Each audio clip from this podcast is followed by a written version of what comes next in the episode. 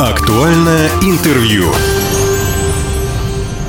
Здравствуйте, меня зовут Владимир Лозовой. Не так давно в Саратове прошел межрегиональный форум «Социальное сиротство». Участниками форума стали представители большинства субъектов страны. Они обсудили новые вызовы, задачи профилактики социального сиротства и поддержки семей с детьми, находящихся в трудной жизненной ситуации. Когда я прочитал эту информацию, возник вопрос, а можно ли предотвратить социальное сиротство, чтобы предотвратить проблему изначально, а не решать ее уже по факту потом.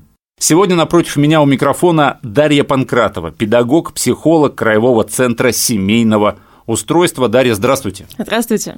Дарья, я же правильно понимаю, что профилактика сиротства – это одно, профилактика семейного неблагополучия, ну, если мы говорим о социальном сиротстве, это уже несколько другое.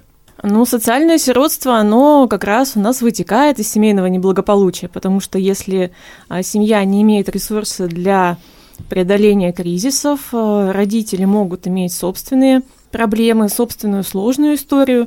Если мы говорим о детях, а, выпускниках детских домов, например, у них же нет позитивной как правило, да, истории жизненной. Они не знают, что такое быть родителем, они не видели позитивную модель родительскую, и тогда они выходят и э, не совсем строят свою семью так, как это необходимо. Давайте определимся в терминологии, потому что многие наши радиослушатели сейчас могут не понять разницы угу. между сиротами угу.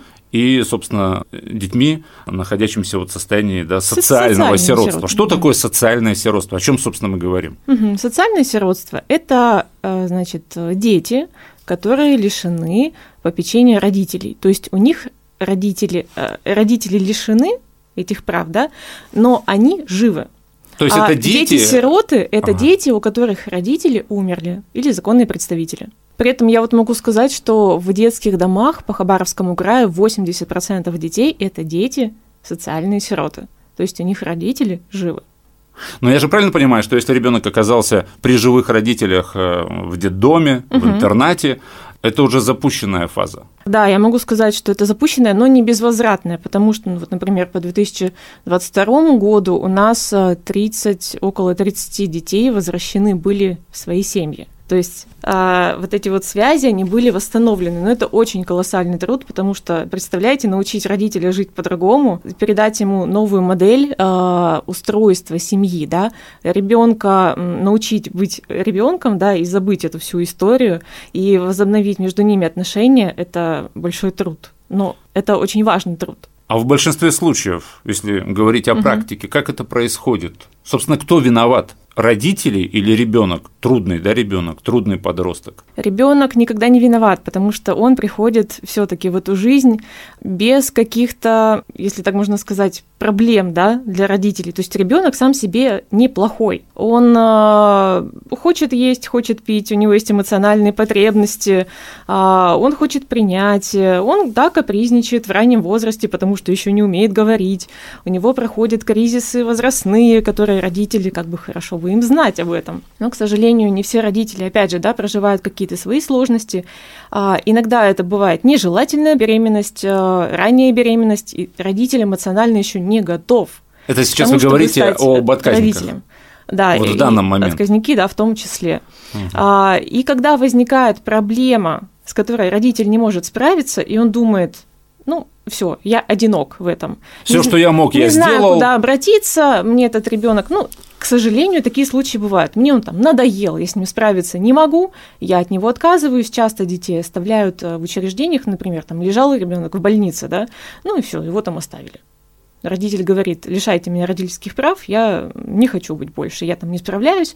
Ведь это же могут быть дети с ограниченными возможностями здоровья, инвалидностью, которых воспитывать еще сложнее бывает иногда. Mm-hmm. Хотя при том, что нужно отметить, э, государственная поддержка у нас колоссальная. В образовании у нас есть школы-интернаты и службы, э, пополняются психологами, узкими специалистами, дефектологами, логопедами, э, и открываются у нас службы ранней помощи, это есть и в образовании, и в, социал, э, в социальной политике, да, поэтому родители точно не одиноки. И вот моя, наверное, миссия на сегодня сказать, что если вы испытываете трудности в том, чтобы понять, что происходит с ребенком, как его воспитывать, что делать, чтобы не кричать и, например, не проявлять насилие, да, какую-то жестокость в отношениях к детям, то у вас точно есть э, ресурсы, куда обратиться. И вот прям сегодня даже э, для себя э, решила, что я бы, наверное, даже сказала, куда можно обратиться. Ну, это нужно сказать, давайте сразу ну, скажем. Я еще раз напомню, уважаемые друзья, что э, у микрофона напротив меня Дарья Панкратова, это педагог-психолог Краевого центра семейного устройства. Кстати, у этого центра есть сайт, так что вы можете зайти на него и узнать, собственно, чем он занимается. Да. Куда можно обратиться помимо вашего центра? В наш центр можно обратиться по телефону 70 46 13 и попросить бесплатную консультацию консультацию психолога, вас там направят, а, мы разработаем какой-то план действий, что делать дальше. Да? А в городе это есть э, Хабаровский центр социальной помощи семье и детям. У него несколько филиалов по городу.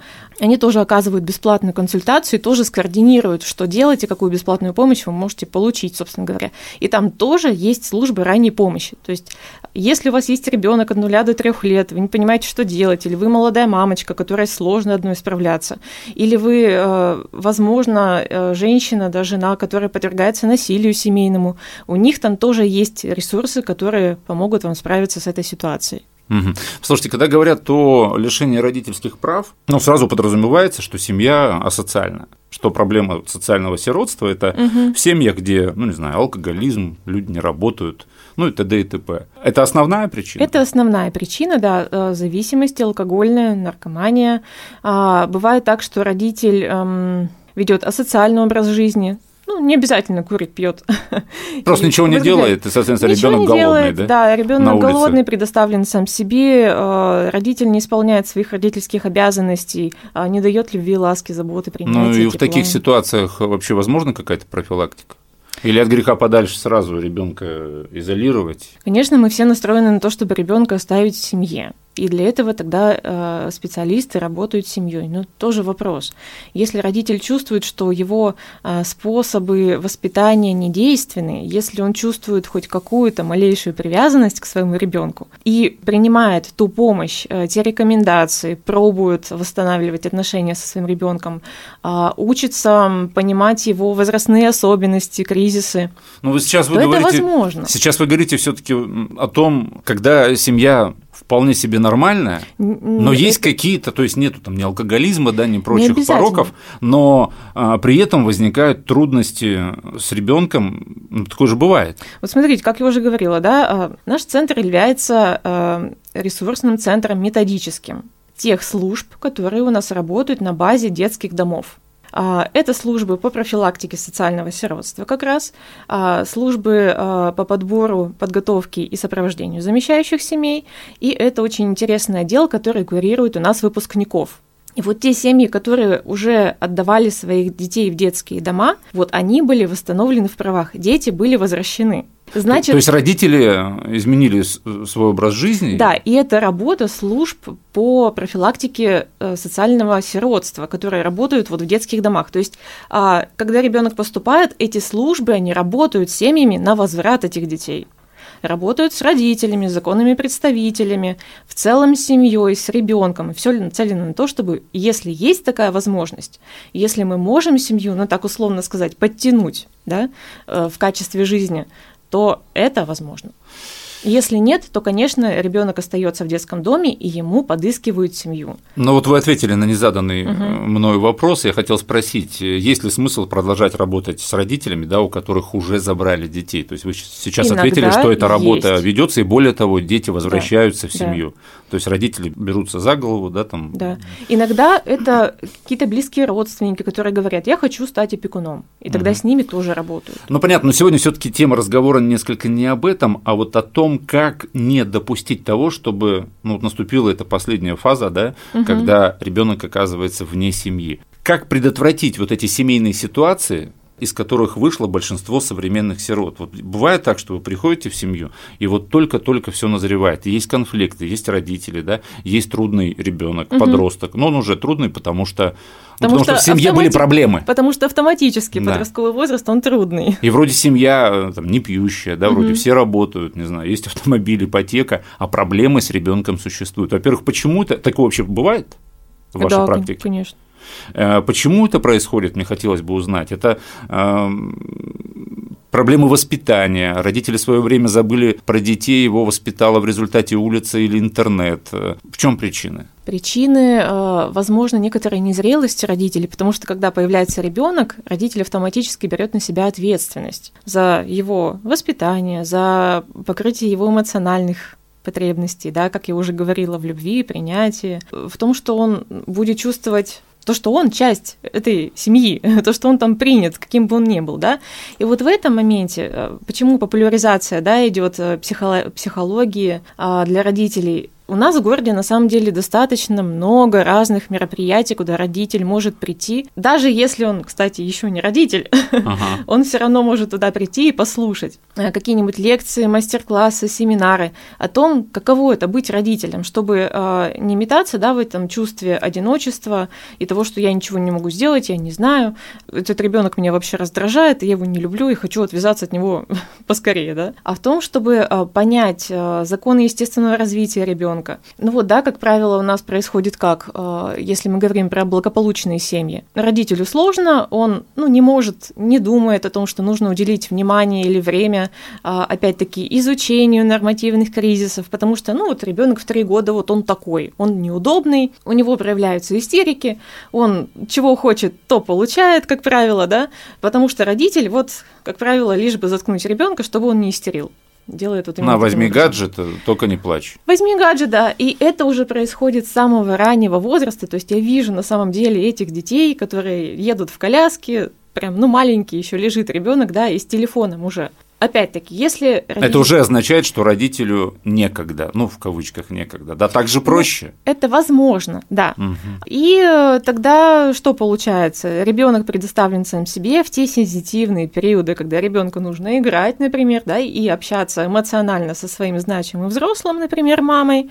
А он получает гаджет, у него не развивается эмоциональная привязанность, он ну, как сказать, одинок в этом мире большом, да. И э, большая проблема состоит еще в том, что родители сейчас нацелены чаще на себя, ну, мы на карьеру, на мы себя. действительно устаем, нам проще прийти, ну, там, накормлен, напоен ребенок и там посидеть в телефоне, отдохнуть, ну, потому что эмоциональный багаж вот этот за день тоже он очень большой. И получается так, что ребенок вот этот важный социальный опыт не перенимает. А мы перестали говорить с детьми про дружбу, любовь, э, честность, э, ну, в общем, всякие вот такие вещи, ценности, обычные ценности. Нам ну, что такое хорошо, что такое плохо, да? Что такое хорошо, что Должны же родители в первую очередь объяснять, только потом педагоги, воспитатели родители и учителя. в первую очередь, да. И это является проблемой. Поэтому вот самое основное, что э, над чем вы должны, наверное, задуматься сегодня, да, это то, как я разговариваю со своим ребенком, как я ему объясняю, как жить эту жизнь, причинно-следственные связи, да.